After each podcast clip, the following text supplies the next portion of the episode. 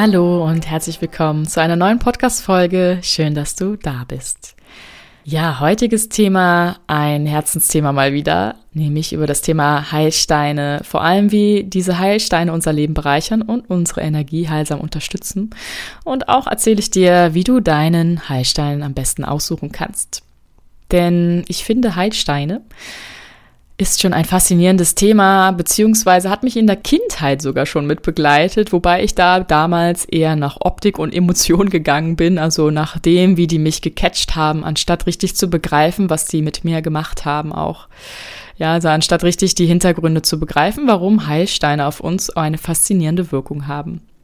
Vielleicht hast du ja auch schon einen Heilstein bei dir Vielleicht ist es heute auch eine Anregung in dieser Podcast-Folge mal in einen Laden zu gehen und dir deinen passenden Heilstein auszusuchen.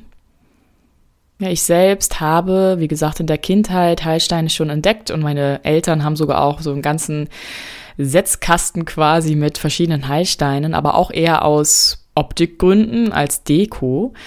Und ich mittlerweile, ja, so gut seit zwei Jahren, vielleicht bisschen länger schon, wieder dieses Thema entdeckt habe für mich und aus meiner Schublade die alten, aus meiner Kindheit gesammelten Heilsteine rausgekramt habe und mir mittlerweile auch schon ganz viele neue gekauft habe in unterschiedlicher Größe und Form und Farbe und ähm, einfach fasziniert bin und vor allem Ketten mit Kristallanhängern und auch ein paar Ohrringe habe und sonst in der Wohnung ganz viel rumliegt, die mich sehr inspirieren, faszinieren und die einfach lebendiger Teil neben meinen ganzen Pflanzen hier in meiner Wohnung sind und die Wohnatmosphäre einfach super bereichern.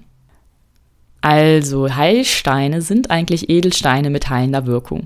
Edelsteine sind meist über Tausende oder auch Millionen von Jahren entstandene Steine in Anführungsstrichen, eher Mineralien auch genannt, mit besonderer Struktur, einer kristallinen Struktur.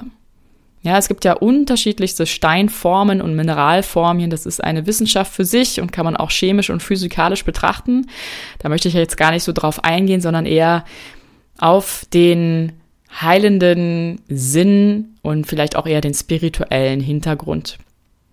Auf jeden Fall sind Edelsteine aus einer Mischung von physikalischen und chemischen Prozessen entstanden und je nach Prozessen gibt es auch unterschiedliche Energien in diesen Stein. Also die Auswirkungen, die der Stein ausgesetzt wurde, zum Beispiel die Umgebung, der Druck, die Temperatur, die Zeit, über die sie entstanden sind, die Bedingungen einfach, unter denen der Stein entstanden ist, der prägt genau, wie ein Stein nicht nur strukturell aufgebaut ist, sondern welche Wirkung er hat und welche Energie er ausstrahlt. Es gibt verschiedene Kristallstrukturen, es gibt verschiedene Mineralklassen, es gibt verschiedene Farben. Auch jede Farbe hat wieder eine unterschiedliche Bedeutung. Es gibt verschiedene Vorkommen und verschiedene Fundorte. Und aus all diesen Besonderheiten und Komponenten wird eben die Heilkraft des Steines geformt, die Energie des Steines. Also Heilstein ist ein Edelstein mit heilender Wirkung.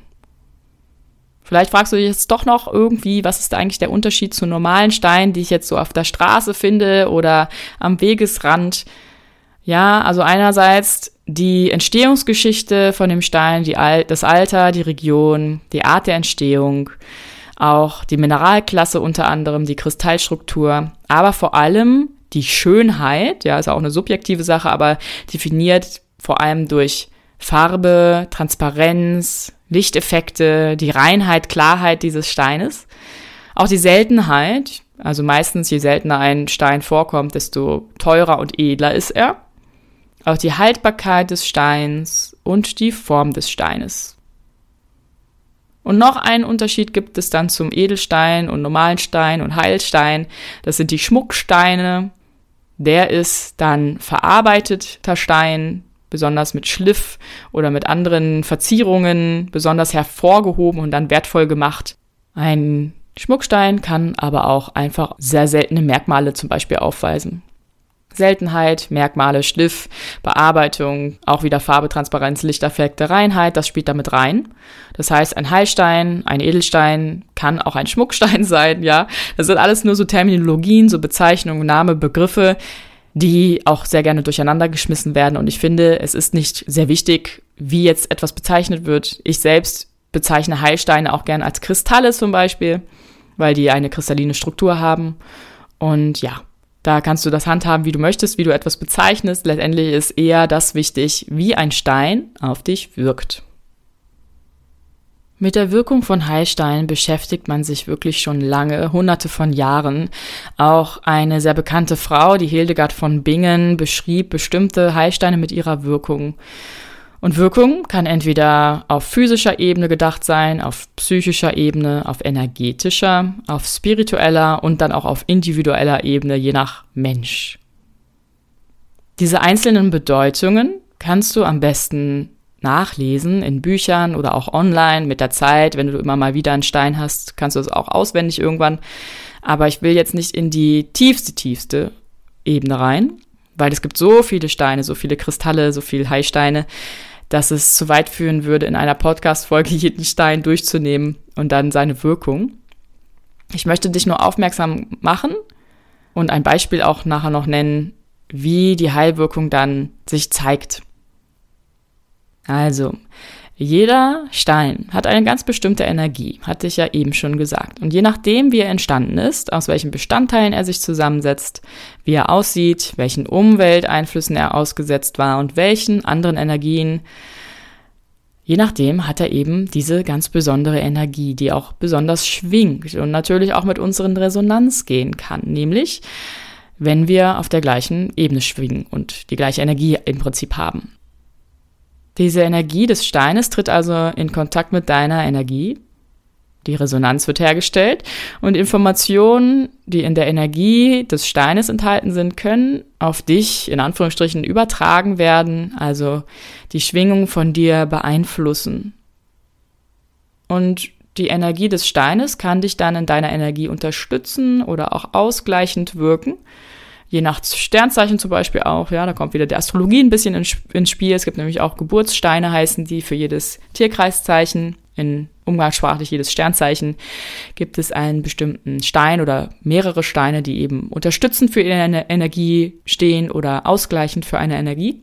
Und so hat jeder Stein mit deiner Energie eine ganz eigene Wirkung und Kombination. Eine einzigartige Kombi aus der Energie des Heilsteines und deiner Energie die sich übrigens auch ein bisschen ändern kann, je nach deiner Verfassung und Tagesform und auch je nach der Nutzung und Abnutzung des Steines.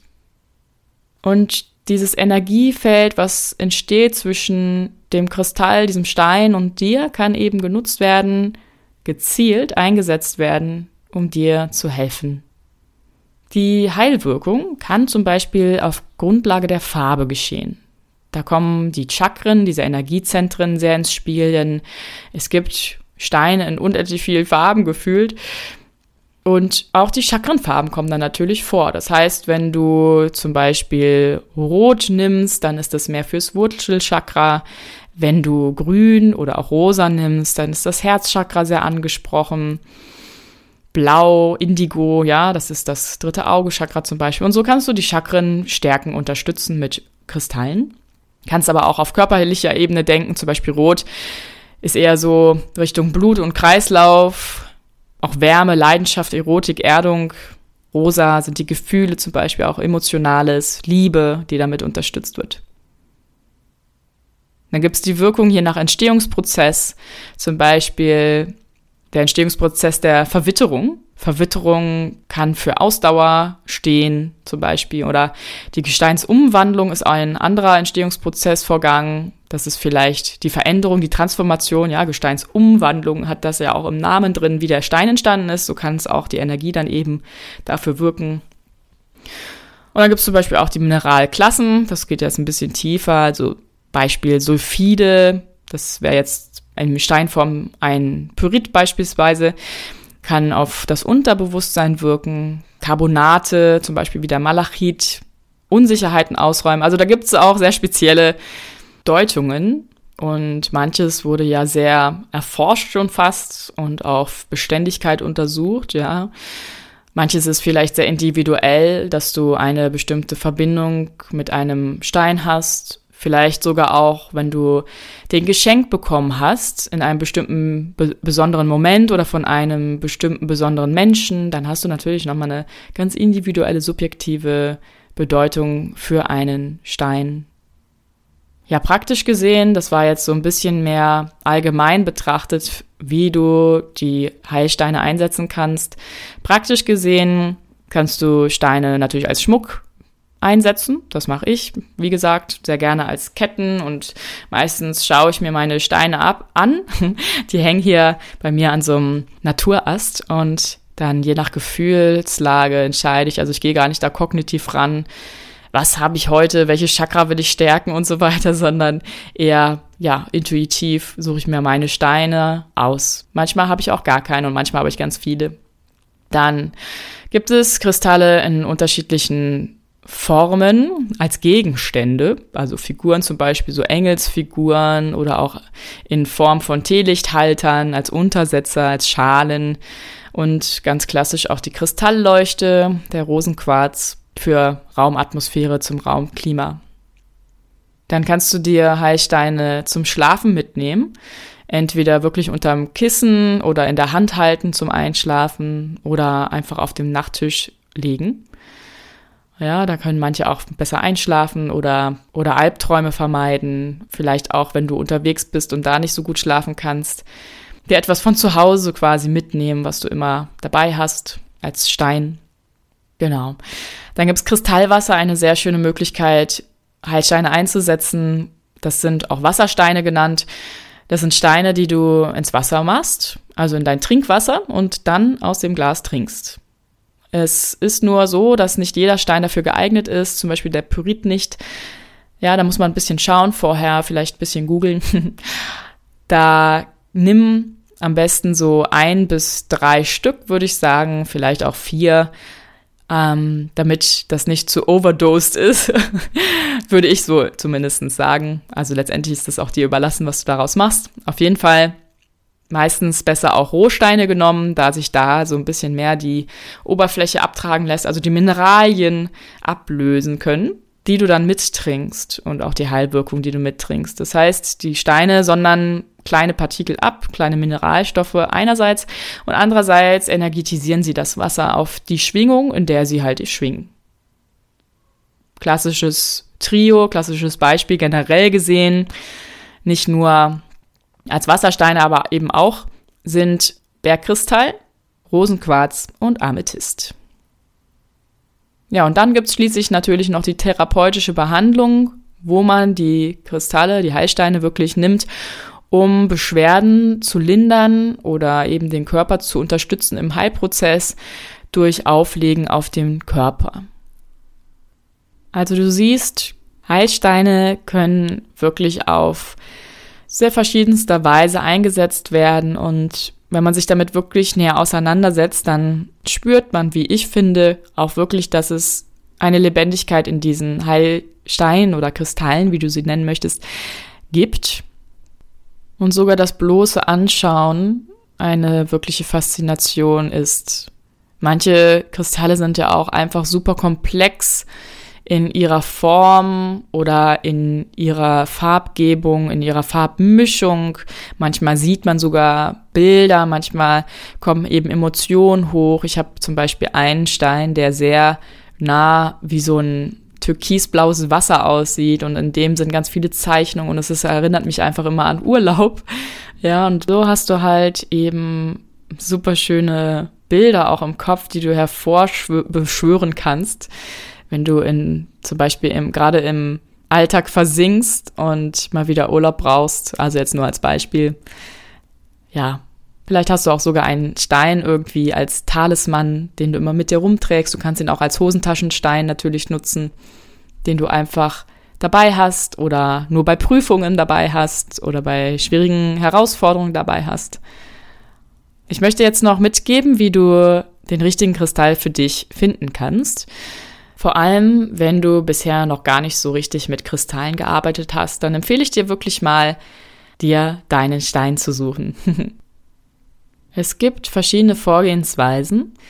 Die klassische, die auch mit am einfachsten ist, ist einfach einmal in einen Laden zu gehen, wo Kristalle aller Art Form und Farbe sind und dann das Ganze auf dich wirken zu lassen. Und dann einfach nach deinem Gefühl, nach deiner Intuition und der Anziehungskraft zu gehen. Und der Stein, der dich am meisten anzieht, der dich am meisten fasziniert, den du auch in der Hand hast und der sich irgendwie gut anfühlt, wenn du ihn bei dir hast, das ist dann dein passender Match zu deiner aktuellen Energie, zu deinen Bedürfnissen, zu deiner Lebenssituation vielleicht sogar. Ja, also intuitives Vorgehen ist am besten. Man kann natürlich auch etwas kognitiver rangehen, wenn du zum Beispiel bestimmte Dinge in dein Leben ziehen möchtest quasi als Manifestationshilfe, dann kannst du auch schauen in Büchern, online, wo auch immer, welcher Kristall, welcher Stein zu deinem Zweck am besten passt.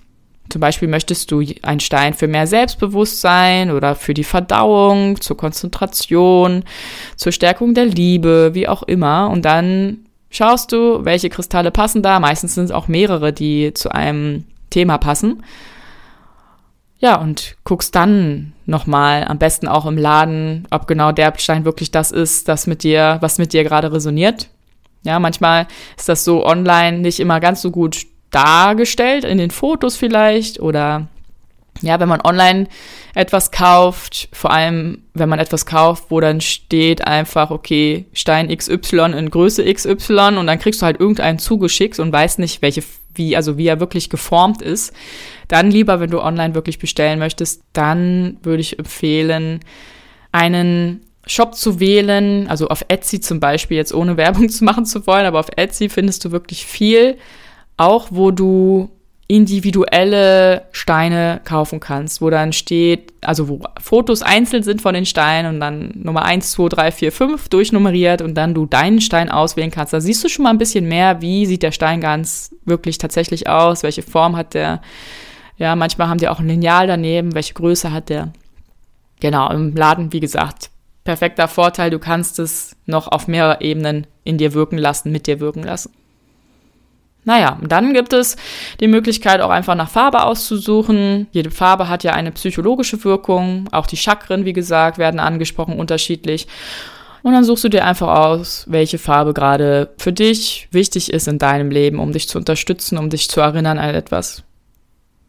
Dann kannst du nach deinem Sternzeichen, nach deinem Tierkreiszeichen aussuchen, hatte ich auch vorhin erwähnt, dass du dein deine Stärken unterstützt durch bestimmte Steine oder eben deine in Anführungsstrichen Schwächen ausgleichst durch andere Steine.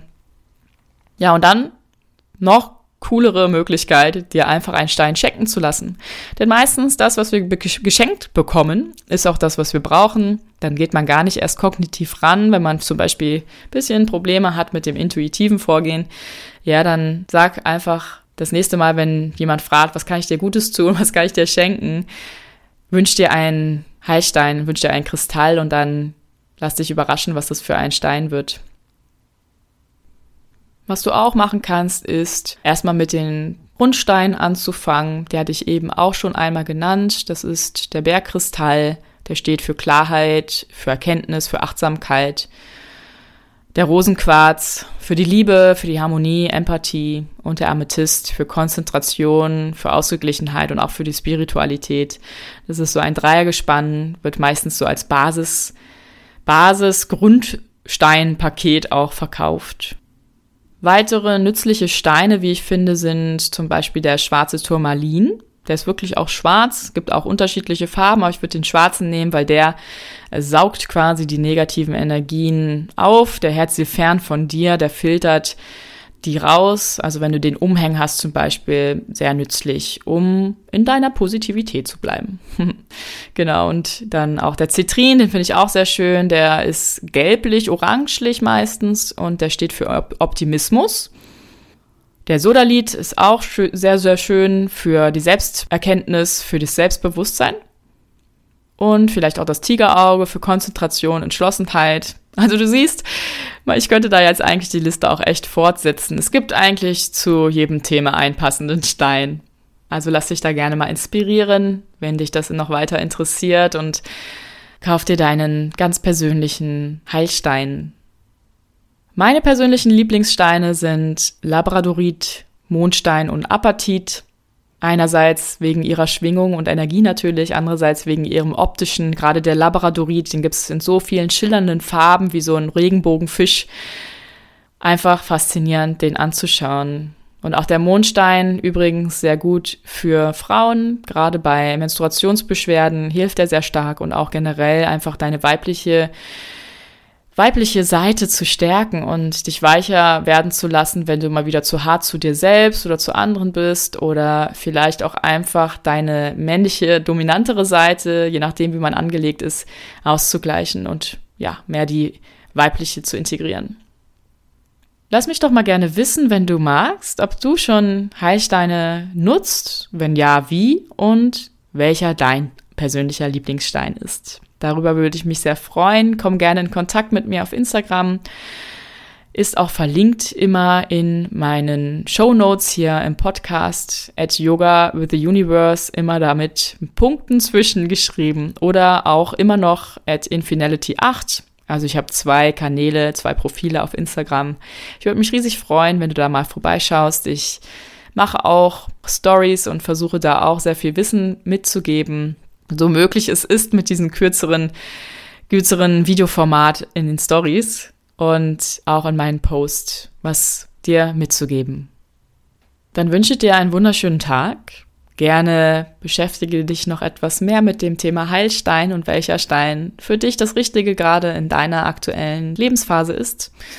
Und dann sehen wir uns hoffentlich das nächste Mal wieder hier im Podcast. Bis dahin, wie immer, bleib neugierig, was das Universum noch so für dich bereithält. Deine Andrea.